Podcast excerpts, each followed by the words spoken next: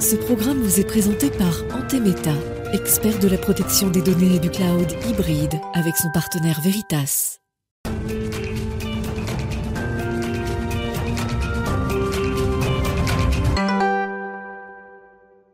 Bonjour et bienvenue à tous. Alors après les bitcoins, deux autres crypto-monnaies se sont effondrées en bourse. On verra quel impact cela peut avoir ou non sur ce marché très naissant des NFT. On en parle avec ma première invitée qui s'appelle euh, Lucie pardon, Éléonore Rivron. Elle est la cofondatrice de la NFT Factory, un lieu qui sera dédié aux NFT. Et puis à la une de Smartech aujourd'hui également cette question du plan cyber pour euh, l'Europe. Parallèlement au conflit euh, sur le terrain en Ukraine, on verra quelles sont euh, les réactions de l'Europe face à des cyberattaques massives. Sommes-nous prêts ou non? Que faut-il mettre en place comme arsenal? On en parle avec deux experts en plateau. Et puis on retrouve à notre rendez-vous C'est humain, là pour parler du succès d'Hugo Décrypte, enfin plus précisément d'une étude de la Villa Numéris qui nous parle des médias et des relations qu'entretiennent les jeunes avec ces médias. On conclura enfin Smartech par notre séquence Ils font demain avec un zoom sur une start-up qui prépare la nouvelle génération de voitures autonomes en travaillant sur une nouvelle génération de LIDAR. Mais tout de suite, donc place à l'interview, on parle de ces acteurs français des NFT.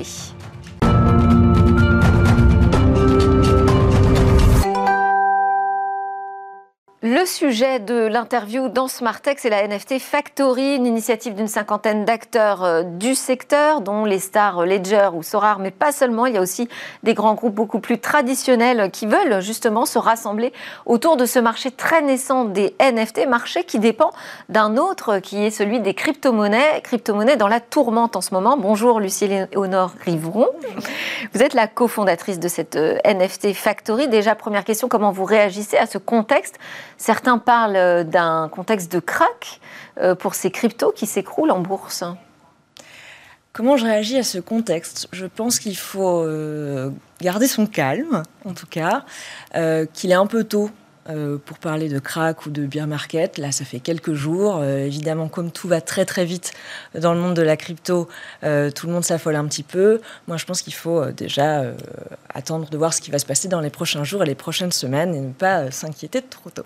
Est-ce que ça peut avoir un impact sur ce marché des NFT qui est euh, tout nouveau, notre façon finalement de s'approprier euh, des, œuvres numériques et de se les approprier sous forme de NFT Et les NFT, on a besoin des crypto-monnaies pour leur donner une valeur. Absolument. Pour ce qui concerne les NFT, il faut distinguer plusieurs marchés. Il y a le marché euh, des collectibles, euh, qui sont des collections euh, souvent de photos de profil, de PFP comme on les appelle, qui représentent aujourd'hui presque 75% du volume de vente et d'échange.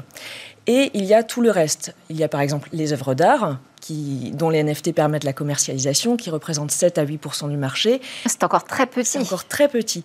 Et puis tout ce qui va être euh, NFT utilitaire, euh, comme euh, des achats de vêtements pour le métaverse, par exemple, ou des achats de land dans les métaverses.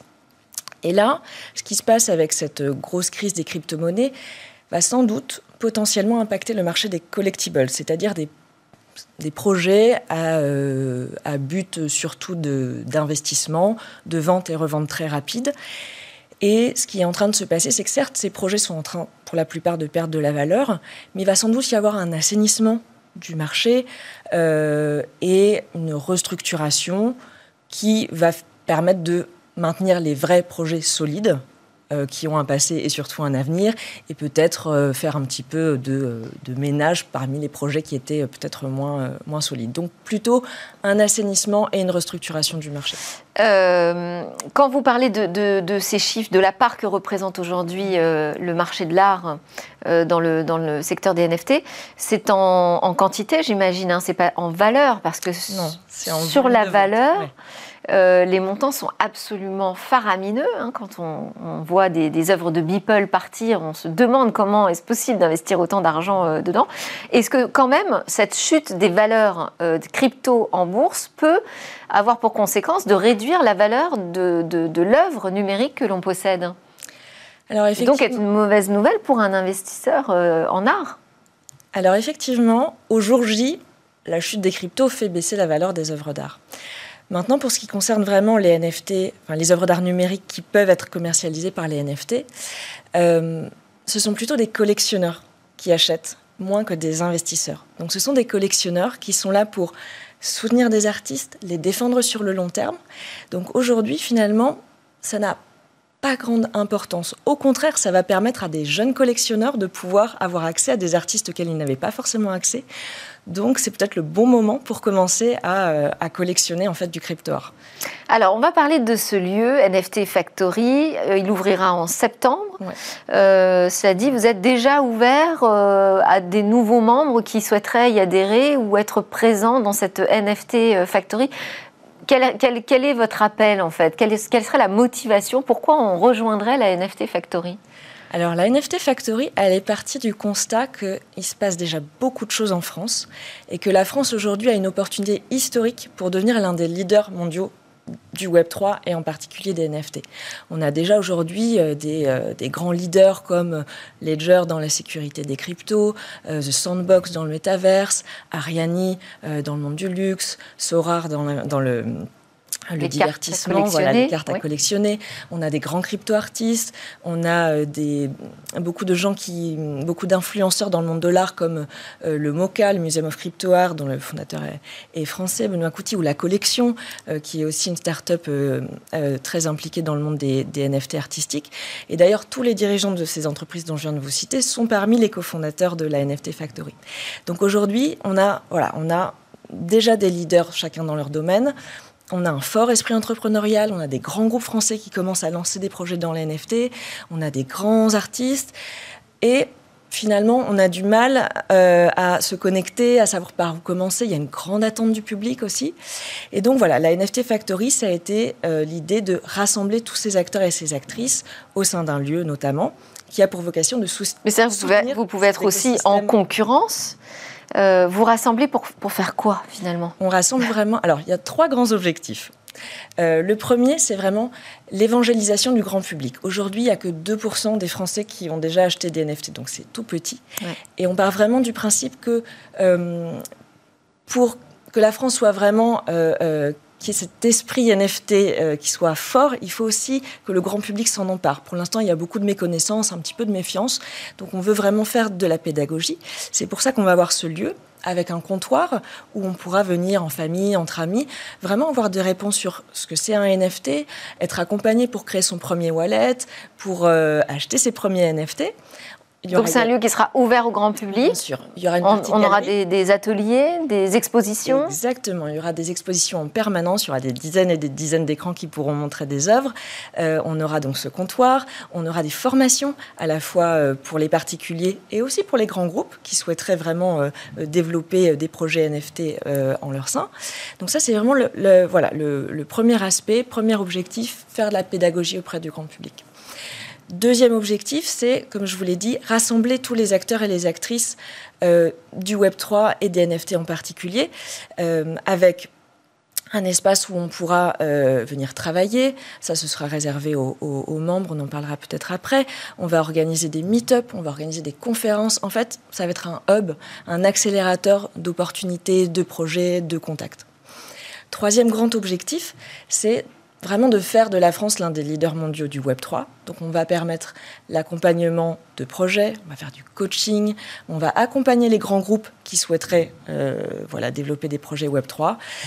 Ah, finalement, ce sera un guichet, une sorte de point d'entrée pour les grands groupes qui veulent développer des projets NFT. Oui, bien sûr, on pourra les accompagner. Aller voir la, NFT Factory et trouver le bon prestataire. Exactement. Exactement. On leur permettra aussi de faire le lancement de leur euh, collection NFT, par exemple, euh, au sein de, notre espace. Il y aura tout un espace événementiel. Donc voilà, l'idée c'est qu'il se passe toujours quelque chose, que ce soit un lieu où on puisse apprendre, se connecter. Et international, est-ce qu'on peut imaginer que des grands groupes puissent euh, venir dans la NFT Factory? Ou alors vous, avez envie plutôt de faire valoir des entreprises françaises, la souveraineté française, européenne? On va dire que ça va être en plusieurs temps. On va commencer par Paris, et c'est vrai qu'on a une, ambition euh, internationale, dans un premier temps européenne, euh, avec pourquoi pas ouvrir euh, des, succursales dans des grandes villes européennes. Bon, bah, étape par étape. Merci beaucoup, Lucie Léonore Rivron, cofondatrice de la NFT Factory. À suivre dans Smart Tech, on parle de cybersécurité et quel est cet arsenal dont on, vrai, on devrait s'équiper en Europe?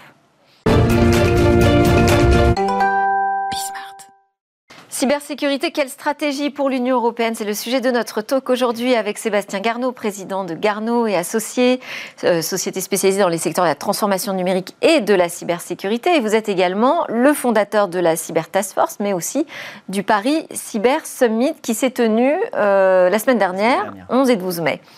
À vos côtés, Stéphane pardon, Blanc, président fondateur d'Antemeta, entreprise spécialisée dans la protection des données. Vous êtes d'ailleurs un partenaire de Smartech. Euh, membre d'Exatrust, l'alliance du cloud computing et de la cybersécurité euh, française et souveraine. Et puis membre également du fonds d'investissement Cyber Impact qui a vocation à soutenir les futurs champions européens de la cybersécurité. Merci beaucoup d'être avec euh, nous pour parler de cette question de l'arsenal cyber de l'Europe. Peut-être on va démarrer ensemble, Sébastien Garneau, puisque vous avez eu le Paris Cyber Summit. Quel est le premier bilan qu'on peut tirer de cette présidence française de l'Union européenne en matière de cybersécurité. Alors, euh, le bilan, il est plutôt bon, euh, et on en parlait en coulisses, puisque euh, eh bien, on a réussi à avancer sur le DMA, le Digital Market Act, on a avancé sur le DSA, le Digital Service Act, et on a appris qu'on avançait bien sur la directive NIS 2, qui, qui renvoie aux infrastructures critiques. Donc, d'un point de vue euh, cyber et numérique, euh, je crois qu'on peut être heureux euh, de ce qu'a fait la présidence française. Et puis, on n'a pas manqué de le faire savoir la semaine dernière lors du sommet. Oui, alors justement sur, sur le, le, bilan, on a quand même une petite alerte. Hein. Visiblement, la notification des incidents cyber en Europe, elle serait défaillante parce que trop bureaucratique. Et c'est pour ça qu'il faut revoir cette directive Nice. Oui, alors c'est toujours la même chose avec la législation, c'est qu'elles essaye d'appréhender de, euh, des, des, rythmes qui ne sont pas les mêmes. On en parlait également. Euh, il y a un moment où il faut essayer et quand ça fonctionne pas, il faut réviser. Bah, c'est un peu euh, la conclusion qu'on peut tirer de cette révision, c'est que elle fonctionne bien, elle a permis de rehausser le niveau de sécurité collective, mais il faut être plus pragmatique encore et c'est ce qui c'est ce qui a été fait et il faudra rentrer dans le détail du texte. Mais l'objectif c'est de coller au temps de la menace, et le temps de la menace, il est mécaniquement euh, plus court que celui de la législation. Alors Stéphane Blanc, vous voyez les choses aussi d'un point de vue très opérationnel euh, auprès des entreprises. Quelle est votre vision sur l'évolution des risques? Alors d'abord, c'est surtout la convergence de la... On parle souvent beaucoup de cybersécurité et je pense que c'est important aussi de parler du secours. parce que dans si on ne converge pas... Qu'est-ce que vous appelez le secours? Tout bonnement, d'avoir un, backup, euh, une capacité de, plan de reprise d'activité, euh, capacité de redémarrer l'entreprise. En fait, on se rend bien compte qu'aujourd'hui, toutes les, les, grands crashs qu'on a eus sur les entreprises, eh bien, certes, ils avaient investi énormément en cyber, mais ils avaient dédaigné de leur côté la partie protection de la donnée, la partie plan de reprise d'activité. C'est la réaction face à un incident. Tout à fait, c'est la capacité à revenir, à, réinstaller l'intégralité de son système pour redémarrer. Et donc c'est la convergence d'abord des deux qui a du sens aujourd'hui. Euh, je pense que c'est la première, euh, c'est le premier constat qu'on peut faire depuis à peu près 18-24 mois aujourd'hui sur les gros enjeux de, de, la cyber, c'est de pas dédaigner le secours. Euh, et puis bien évidemment, du coup, on le retrouve aussi dans les formations. On a beaucoup, on a besoin bien évidemment de former en France, mais aussi en Europe, euh, de construire des écoles, euh, de bâtir l'éducation de, de, nos jeunes cyber, eh bien ça aussi, ça doit aller dans cette démarche euh, d'appréhender les notions de secours et de plan de reprise d'activité. On n'aura pas des stars de la cyber partout. Il faudra aussi des jeunes qui s'occupent d'être le pompier en permanence du système d'information des, En fait, des équipes, euh, des, sortes de cyber euh, secours, voilà, qu'on peut appeler au moment où on, se retrouve face à une attaque. alors justement, sur la partie formation, on a une convention qui va être ou qui a été signée avec le campus cyber et l'éducation nationale qui s'engage à justement sensibiliser les élèves, mais aussi les professeurs, dans, dans les lycées. Est-ce que cette partie formation, ça a été un des gros sujets euh, du summit la semaine dernière. Ça a été l'un des sujets parce qu'il y avait que des. Parce qu'il y a quand même L'attente sur les talents. les, talents, c'est la clé. Euh, et, pas que les talents, euh, comme le disait Stéphane, cyber, les, les, cyber soignants, les cyber pompiers, mais aussi vous et moi, les collaborateurs. On en a parlé, on en a justement parlé avec Edouard Geffray, qui a signé effectivement une convention avec Michel Vandenberg et le campus cyber. Et là, on voit bien tout l'intérêt du campus cyber d'être ce lieu où tout le monde va pouvoir coopérer ensemble dont l'éducation nationale. On a traité la question des compétences, on a traité la question de l'industrie, parce qu'à un moment ou un autre, il faudra bien que notre indépendance, notre autonomie stratégique, elle, puisse s'asseoir sur des entreprises qui soient fortes. Et ces entreprises, pour être fortes, elles ont besoin de ces talents. Donc, bien évidemment, on a traité la question avec l'école 2600, qui est une école spécifiquement dédiée à la cybersécurité, avec le, euh, le ministère de l'Éducation nationale et avec aussi EdTech France, qui s'occupe plutôt de numérique, mais parce qu'il est important de faire le lien entre le numérique et la cyber.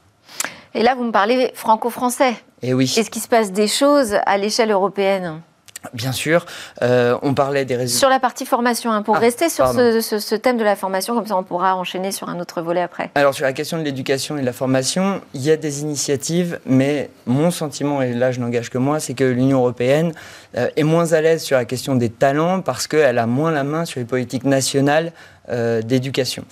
toutefois, la commissaire Gabriel qui, je le rappelle, est l'une des personnes qui, m'a aidé à monter ce sommet, est très engagée sur la question euh, des compétences au, sens général, mais aussi sur, l'équilibre des compétences euh, et donc euh, tous les talents féminins qu'il faut aller chercher. et c'est la raison pour laquelle d'ailleurs on avait Women for Cyber Europe et sa déclinaison française, mais il en existe d'autres en France comme le CF6 euh, et, et, beaucoup oui, on, dit souvent pourquoi se priver de 50% euh, de la population française quand on ne pense pas à la mixité. Euh, en matière de, je vous parlais de l'évolution des risques en, matière d'informatique, mais il y a aussi l'évolution des protections. Qu'est-ce qu'on a pu mettre en place? Quelles sont les innovations aujourd'hui dont on peut se flatter en matière de cybersécurité? Chez nous en France ou en Europe ou globalement Globalement. Ben, je pense qu'on a. Je pense qu'on partage ces technologies. Il y a des sujets autour, par exemple, de, technologiquement des SOC, bien évidemment, SOC et SIEM, où là on a on travaille. Il y a eu des beaux travaux de, de fait. Il y a eu tout un tas chez Exatrust également d'outillages qui ont été faits pour pour améliorer la sécurité du web, pour améliorer la sécurité du poste client, poste utilisateur, euh, des portables. Euh, euh, et donc de, travailler à la fois l'entreprise, mais l'individu aussi, parce qu'encore une fois, je reviens sur, on revient sur, vous parliez tout à l'heure d'éducation par rapport à l'Europe euh, et la formation. Euh, c'est déjà la prise de conscience individuelle et collective que la sécurité, ça compte chez soi. D'accord Il y a l'entreprise, mais ça commence par chez soi. Son, Faire euh, attention son aux pièces jointes, aux mails qu'on ouvre. Son, empreinte numérique. Et ça, ah, c'est une vraie démarche. C'est une vraie démarche européenne. Après, d'un point de vue technologique, euh, bien évidemment, il y a eu énormément d'avancées. La France fait partie des, entreprises qui innovent beaucoup euh, en termes de, cyber. Nous-mêmes, effectivement, chez Antemeta, on, innove sur, sur un certain nombre de, de sujets, alors beaucoup sur le secours. Euh, beaucoup aussi sur euh, une plateforme euh, autonome, industrialisée, qui va limiter Mais les si vous pouvez être plus précis, par exemple, sur le secours, qu'est-ce qu'on peut inventer de nouveau? Sur le secours? Oui. Eh bien, prenez par exemple aujourd'hui la problématique des, du secourir un système d'information. le système d'information aujourd'hui, il est réparti pour une entreprise. Elle en a un bout dans ses usines, un bout chez elle, un bout dans un cloud privé, un bout dans un cloud public. Or, la problématique, c'est de secourir un ensemble. Le métier est global. Le, système d'information, il a un métier qui est globalisé. Et donc, il faut restaurer, quand on a un problème, il faut restaurer un système d'information dans sa globalité. Et donc, on a à avoir une vision globale. Parce qu'il ne faut pas croire que le cloud public euh, des GAFA, par exemple, on ne doit pas le sauvegarder ni être en capacité de le restaurer. Vous voulez dire qu'on a tendance à faire trop confiance aux outils du ah, cloud euh, ah aujourd'hui Bien sûr, bien sûr. Complètement. Et donc, si vous ne le prenez pas dans sa globalité, ça, c'est des développements, par exemple, qui ont été réalisés autour du secours c'est vraiment la convergence de, l'ensemble des plateformes qu'on doit secourir et les outils et les méthodologies qu'on a mis en place pour arriver à penser de plus en plus métier surtout. Aujourd'hui, dans le secours d'un système d'information, avant on secourait une plateforme. Maintenant, je m'excuse de rentrer dans l'aspect technologique. Et un jour, on parlait, euh, parlait plateforme. Maintenant, on doit penser métier quand on secourt un système d'information. Et puis surtout le faire maintenant avec euh, en 7-7, 24-24. On peut plus. Euh, voilà, ça doit être un tiers de confiance qui vous accompagne autour de, ces démarches-là. Et ça, je pense que c'est un élément euh, innovant qui a été fait autour du secours, typiquement. Alors, est-ce qu'on peut imaginer des équipes de secours à l'échelle européenne? Parce que si euh, on reprend le contexte euh, géopolitique, aujourd'hui, on a ce, conflit en Ukraine qui s'accompagne évidemment de cyberattaques massives. ça veut dire que l'Europe, elle doit se préparer à ce type de menaces. Pour l'instant, on n'a pas vu vraiment de cyberguerre, mais on sait très bien que c'est une menace de plus en plus présente. Euh, comment est-ce qu'on peut s'organiser d'un point de vue de protection, mais d'un point de vue secours aussi? Alors, sur l'urgence du secours, euh, on a vraiment des, marges de progression. J'ai pris la question parce que j'ai pensé qu'elle s'adressait à moi, pardon, Stéphane. Euh, on, peut, on, peut progresser probablement, mais il existe déjà des choses. les CERT, euh, nationaux coopèrent déjà et hein, échangent beaucoup d'informations. On a eu euh, le privilège d'avoir le vice-premier ministre ukrainien euh, qui est intervenu et qui nous a expliqué comment il, menait cette cyberguerre. Bon, eh ben l'un des enseignements, notamment, c'est ce fameux partage d'informations. Ils ont ouvert deux fronts, un sur la bataille de l'opinion et un d'un point de vue technologique. Et on voit que l'innovation, elle peut être certes technologique, mais aussi sociale. Et finalement, on se rend compte qu'il y a une euh, socialisation euh, de, la cyber. En Ukraine, ça prend la forme euh, de vidéos qui donnaient les positions des forces russes sur le terrain. Mais chez nous, on voit aussi avec tout ce qui arrive, le métaverse ou les NFT, comme, comme vous en parliez à l'instant en plateau, qu'il va y avoir des comportements de sécurité. Et jusqu'à maintenant, l'innovation, était toujours d'un point de vue technologique. Je pense que les comportements vont être clés et ça reboucle avec la question de l'éducation et, de la formation tout au long de la vie. Et de la même façon, je, je, vais revenir sur euh, les, nouveautés, l'innovation, ce qui nous manque aujourd'hui encore euh, en Europe pour bien réagir. Euh, de la même façon qu'on a vu sur le terrain de l'innovation en termes de matériel, de guerre, est-ce que vous avez vu des choses nouvelles en termes de technologie de cyber-attaque, de cyber-protection? Ce que je peux vous dire, c'est que le, Cyber Peace Institute qui était présent a relevé 45 typologies d'attaques et on a vu aussi euh, beaucoup euh, euh, les whippers apparaître. moi, je suis pas quelqu'un de la technique, donc mécaniquement, je vais pas vous, pouvoir vous décrire ce, qu'on a, ce à quoi on a assisté. Mais ce qui était intéressant de voir, c'est que ces whippers, ils, ils, détruisent les données. Et donc, de fait, l'intérêt crapuleux comme ce qu'on a vécu nous sur le live de Paris Cyber Summit, hein, parce qu'on a été attaqué, on a été scamé. Euh, l'objectif, il est clairement euh, étatique et pas euh, crapuleux. C'est-à-dire que jusqu'ici, pour revenir sur les whippers, jusqu'ici, en fait, on avait cette menace de demande de rançon en bloquant les données, qui mhm. étaient cryptées, chiffrées, et là, ça va jusqu'à complètement les effacer. Détruire les données. Oui. Ah mais en face de nous, de toute façon, on a des équipes qui sont, qui sont extrêmement performantes. De toute façon, c'est toujours plus facile d'attaquer que de, que de défendre. Euh, et en face de nous, euh, enfin, c'est pas, c'est des entreprises, euh, mais des entreprises qui sont euh, adossées souvent également à des États. Enfin, faut, faut être, faut être clair. Donc, ils ont des moyens qui sont extrêmement performants, avec un IA qui est toujours plus puissant, avec des, voilà, des outils. L'Ukraine semble plutôt bien se protéger, ou en tout cas bien réagir. On n'a pas vu de blackout, hein, on n'a pas vu vraiment de cyberattaque ayant des conséquences euh, euh, aussi importantes que ça a pu déjà exister d'ailleurs par le passé. Est-ce que nous, en Europe, on est euh, de la même façon aussi bien armés? Est-ce qu'on est prêt J'allais dire que c'est la question que vous posiez. Est-ce qu'on est prêt Est-ce qu'on est prêt Moi, je crois que en France, on l'est. la question, c'est toujours la même chose. c'est toujours la même, pardon. On a les ingrédients on a des entreprises, euh, mais, ce qu'il faut, c'est un chef d'orchestre, en fait. Donc, et peut-être qu'aujourd'hui, on aura notre chef d'orchestre. Hein, Espérons-le. On, espère. Alors, le chef d'orchestre que vous appelez, c'est quoi? C'est un ministre du numérique, c'est ça? Ah Oui, on en parlait avec Sébastien. Évidemment, ça serait bien qu'on ait un ministre du numérique et pas un secrétaire d'État. Je pense que c'est vraiment un point qui est important. Qui puisse nous rassembler tous. Euh, on, a plusieurs courants euh, sur, sur la discussion des, des, outils, mais il y a un moment où avec un politique qui, permet aussi de porter le sujet euh, dans la société, parce que euh, sur, euh, je crois, l'écologie et l'environnement, on, voit bien que la société, elle est ultra mobilisée. et à un moment, on se rend compte qu'un portage politique, ça aide aussi derrière une industrie à pouvoir trouver son marché. Écologie et numérique vont, vont de pair également. Donc, Alors ça, je ne sais pas si tout le monde est d'accord avec cette question. les, enjeux, les, enjeux, du numérique collent avec les enjeux, de la, bien évidemment, de, l'écologie. Vous vous rendez compte qu'on n'a pas parler du Bitcoin et des enjeux de la consommation énergétique liés au Bitcoin, mais tout un tas de sujets. Et puis le, numérique peut aider justement aussi dans les, dans les, dans les deux sens. on pourrait parler aussi des aspects assurance, assurance risque cyber. Ça, c'est aussi quelque chose qui va falloir. Alors aujourd'hui, on en est où Parce que visiblement, le, la, la, nouvelle doctrine française, c'est de dire on n'assure plus, enfin, les assureurs n'ont plus le droit de rembourser euh, les victimes de ransomware si elles ont payé la rançon sans avoir fait de déclaration dans les 15 euh, jours, je crois. Hein. C'est le gros débat en France. Et, bah, on est quand même, c'est-à-dire qu'on n'interdit pas de payer la rançon, mais on limite la couverture euh, assurantielle.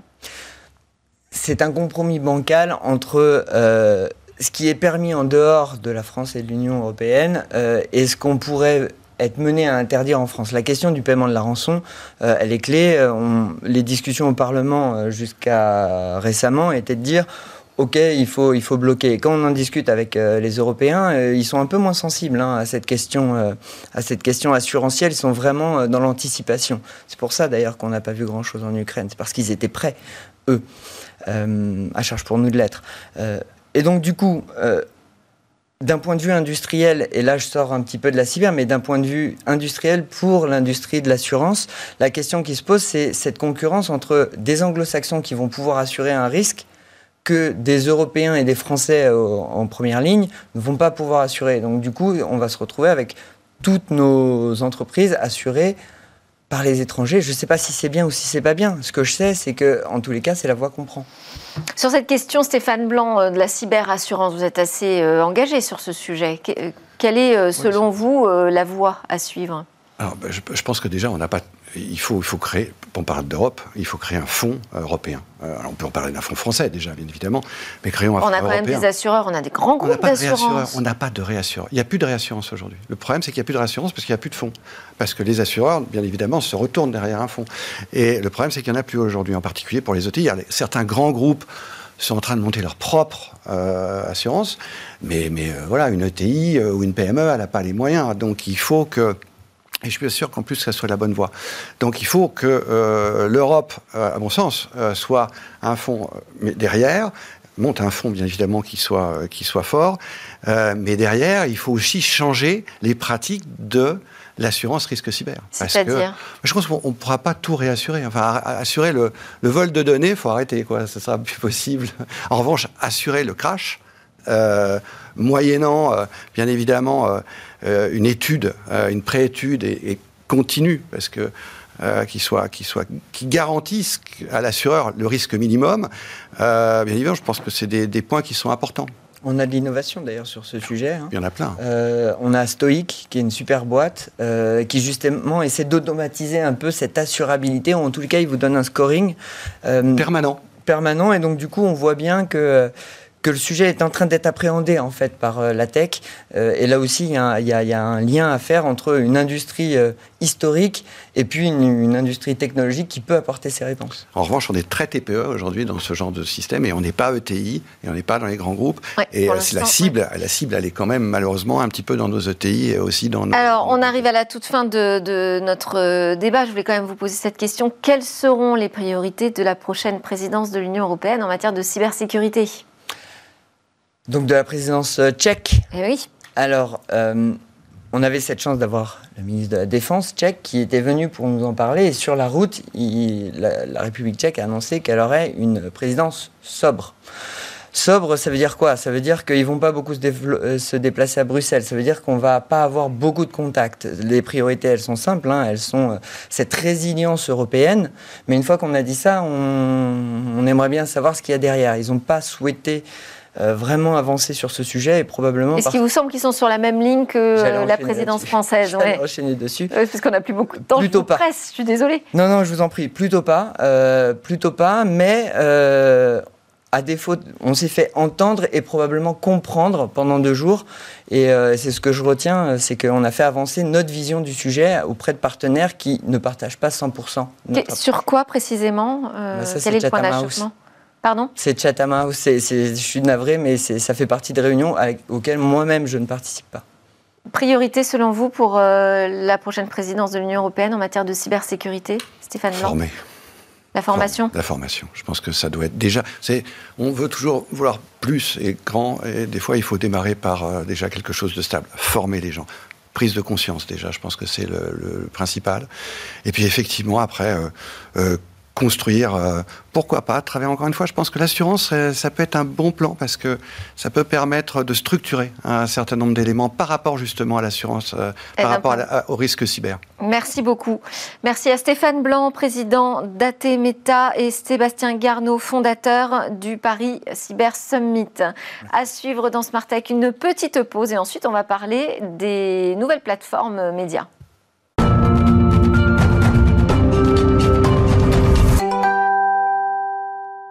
Vous êtes bien de retour sur le plateau de Smart Tech, l'émission que vous regardez à 11h en direct sur la chaîne Bismart. On est dans la deuxième partie de cette émission. On va aller euh, découvrir une équipe française qui travaille sur euh, des technologies euh, nouvelles pour la voiture autonome, en l'occurrence un nouveau LIDAR.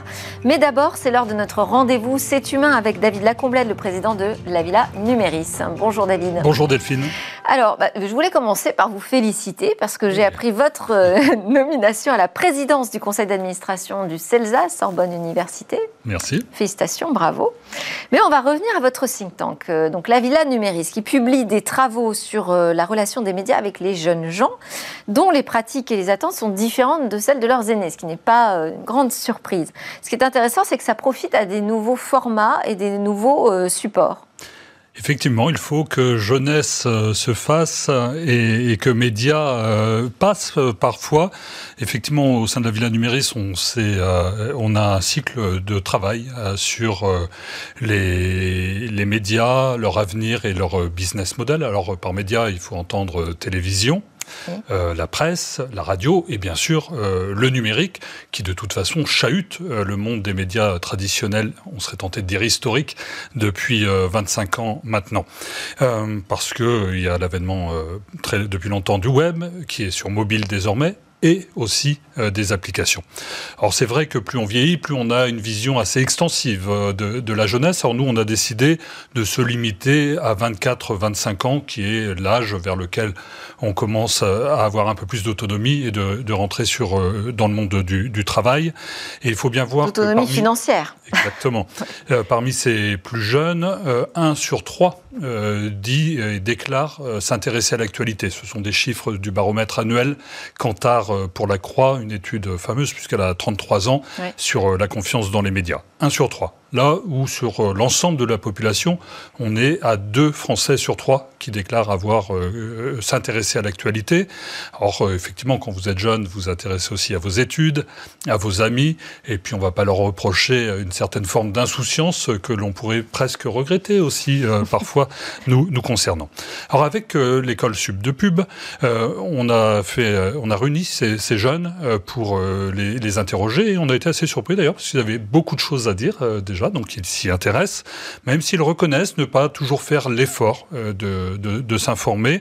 Et euh, comme principal grief, ils mettent en avant le fait qu'ils sont tellement noyés euh, sous le déluge d'informations qu'ils ne savent plus à quel sein se vouer et ils s'en euh, détournent euh, tout, tout, simplement. À, à, trop embrasser mal étreint en, en, quelque sorte. Et, et c'est pas le moindre des paradoxes parce que 8 jeunes sur 10 déclarent s'informer prioritairement sur les réseaux sociaux et Internet, toujours selon Quentin, là où pour l'ensemble de la population on est sur une information qui reste prioritairement euh, via la télévision aujourd'hui. Et une information dont ces jeunes déclarent qu'elle est multicanale, la réalité c'est qu'elle est quand même essentiellement sur euh, leur téléphone euh, mobile, et ils ne sont pas dupes du fait qu'ils peuvent se laisser emporter par des algorithmes qui viennent flatter en quelque sorte leur, leur répétence, leur goût et leur thématique favorite, et au risque de se retrouver coincés dans, dans ces bulles dont on a déjà parlé ici. Ils ont conscience qu'il faut vérifier l'information mais la réalité, c'est qu'ils ne le font pas euh, toujours, parce qu'ils ont trois modes de consommation, et, là aussi, c'est eux qui le déclarent. Une passive, je regarde ce qui se passe sur les réseaux sociaux, sociaux Instagram, TikTok, et euh, accessoirement, je regarde de, l'actualité, je m'informe euh, assis. Une vision plus encyclopédique, mais qui répond aussi à l'injonction de leur professeur quand ils leur demandent un exposé, par exemple. Et enfin, une approche plus routinière, pour employer un mot à la mode, la routine, parce qu'elle crée crée aussi du, lien social et que c'est bien le lendemain dans, la cour d'école de parler certes de Top Chef ou de Colanta, mais aussi peut-être de, de faits d'actualité, mais aussi au sein de, du repas familial, bien sûr. Et là aussi, parmi les plus jeunes, et ça n'a pas été la moindre des surprises, c'est l'écrit qui reste sacré. Si c'est écrit, c'est sûrement un peu plus vrai que si c'est parlé ou photographié un sur deux considère euh, avoir confiance dès lors que c'est écrit, un peu moins en radio, et alors qu'en télévision on est à 40%, et sur Internet à 25%. Un Français sur quatre considère euh, à, la valeur de crédibilité le média Internet. Est-ce qu'on peut parler de défiance des jeunes vis-à-vis des, médias? Oh, Hein, il faut bien voir que ça va au-delà des jeunes. Hein. On a un lien de confiance qui, au fil des années, euh, s'érode. Euh, les médias sont considérés aussi comme une institution et payent euh, très certainement le rejet des figures d'autorité, comme les responsables politiques, par exemple. D'où le succès de médias alternatifs ou thématiques même si les journalistes vivent un regain euh, de, confiance depuis deux ans à la faveur de la crise sanitaire. On a besoin de, marques fortes, de repères, et donc on se tourne vers euh, des professions dont c'est le, métier, euh, parce qu'elles répondent malgré tout à un certain nombre d'engagements éthiques. néanmoins, ces jeunes considèrent que les médias traditionnels sont un peu poussiéreux, pour reprendre leurs mots, et ils aimeraient, et ils aiment des médias plus transparents, et plus engagés, avec, euh, quand on leur demande de citer des médias, c'est Hugo euh, Décrypte euh, Superstar. Hugo Traverse, c'est ce jeune de 25 ans qui a créé cette plateforme d'information il y a plus de 5 ans maintenant, diffusée essentiellement sur YouTube et Instagram, avec une approche thématique. Et ces jeunes, quand on les interroge, louent une certaine forme de rigueur, de sobriété et de créativité, parce qu'ils ont sens finalement d'une information bien écrite, vérifiée et contextualisé, euh, pour employer leurs mots, on serait tenté de dire hiérarchisé. Tiens, tiens, ça vous rappelle rien, ce sont les fondements même du journalisme. Ça veut dire qu'ils ont leurs leur euh, références, les grands classiques. Mais euh, est-ce que les médias historiques aujourd'hui répondent quand même à ce nouvel appétit de formats différents C'est vrai qu'on a un certain nombre de médias générationnels. Après tout, on se construit comme ses parents ou contre eux. et effectivement, d'où le succès de médias bah, comme Hugo Décrypte, Gaspard G, Acropolis de Jean Massier, je pourrais citer Brut, euh, Combini, qui sont dans une démarche peut-être encore plus commerciale, euh, ou Les Indécis euh, d'Alex Darmon. Néanmoins, euh, les médias historiques ne sont pas en reste. Regardez euh, Le Monde, quotidien de référence euh, s'il en est, qui a été parmi les premiers sur Snapchat. Aujourd'hui, c'est une communauté de 500 000 abonnés sur TikTok, par exemple. Alors ici, les abonnés sont gratuits. et c'est bien la difficulté pour des médias que de les transformer en payants. Et Le Monde les prend finalement en quelque sorte par la main à ces jeunes pour tenter de les emmener demain vers des offres payantes et finalement payer le travail qu'ils font. Je pourrais citer aussi NoWoo, euh, du groupe euh, France Télévisions en partenariat avec d'autres télévisions européennes parce que l'union ici aussi fait la force. Et eh oui, et on n'a pas le temps d'aller plus loin ensemble, David Lacomblède, mais j'invite à lire donc euh, votre étude sur la Villa Numéris. Publication mercredi prochain. Merci beaucoup, David Lacomblède, président de la Villa Numéris. À suivre dans Smart Tech, ils font demain. Smartex s'est rendu sur un circuit, le circuit Jean-Pierre Beltoise à Trappes, pour découvrir une nouvelle génération de LIDAR qui permettra d'augmenter la vitesse des voitures autonomes. Les experts à l'œuvre sont ceux de l'équipementier français Valeo. C'est un reportage proposé par Cécilia Sévry et Soisic Houlier. Valeo fournit les briques technologiques, les différentes technologies pour la voiture de demain. La particularité de ce véhicule, c'est un robot taxi qui a des capteurs, des algorithmes, des différents systèmes qui sont déjà en série sur plusieurs véhicules. Et c'est ça la particularité de Valeo. Ça, c'est l'avenir de la voiture autonome? Oui, c'est les technologies qu'on peut voir sur ce véhicule font partie de l'avenir de la voiture autonome. Elles sont où ces technologies? Il y a des capteurs là-dessus? Donc, là-dedans, on va avoir différents capteurs. On a six lasers scanners de première génération et deuxième génération. On a des caméras autour des véhicules sur les toits des caméras longue portée, des ultrasons et des radars. Et ensuite, on a derrière euh, un véhicule avec notre laser scanner de troisième génération.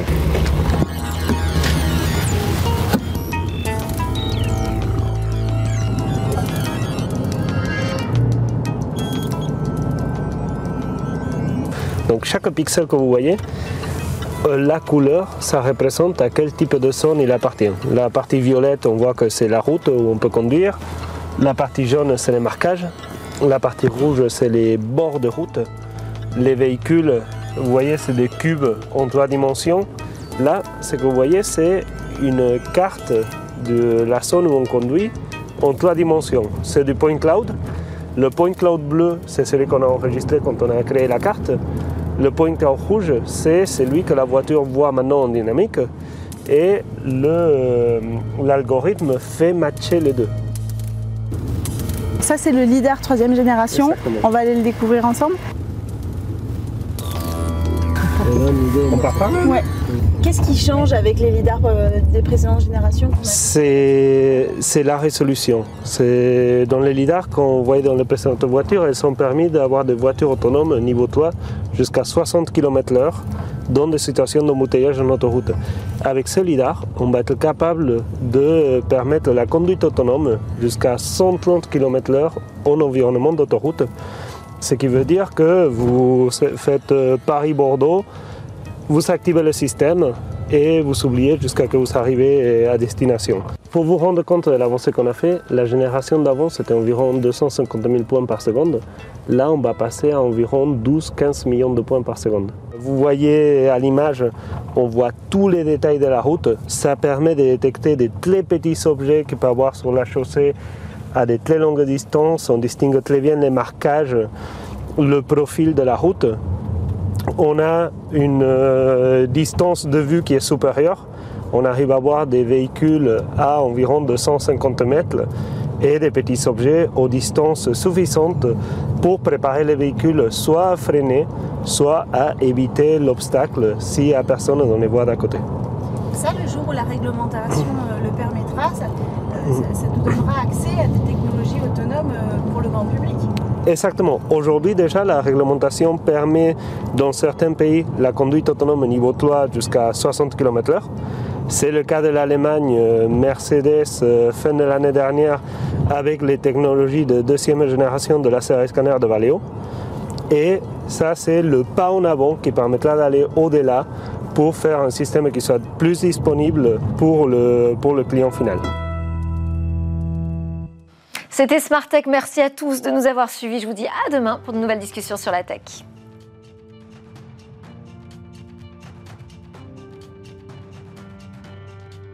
Ce programme vous a été présenté par Antemeta, expert de la protection des données et du cloud hybride avec son partenaire Veritas.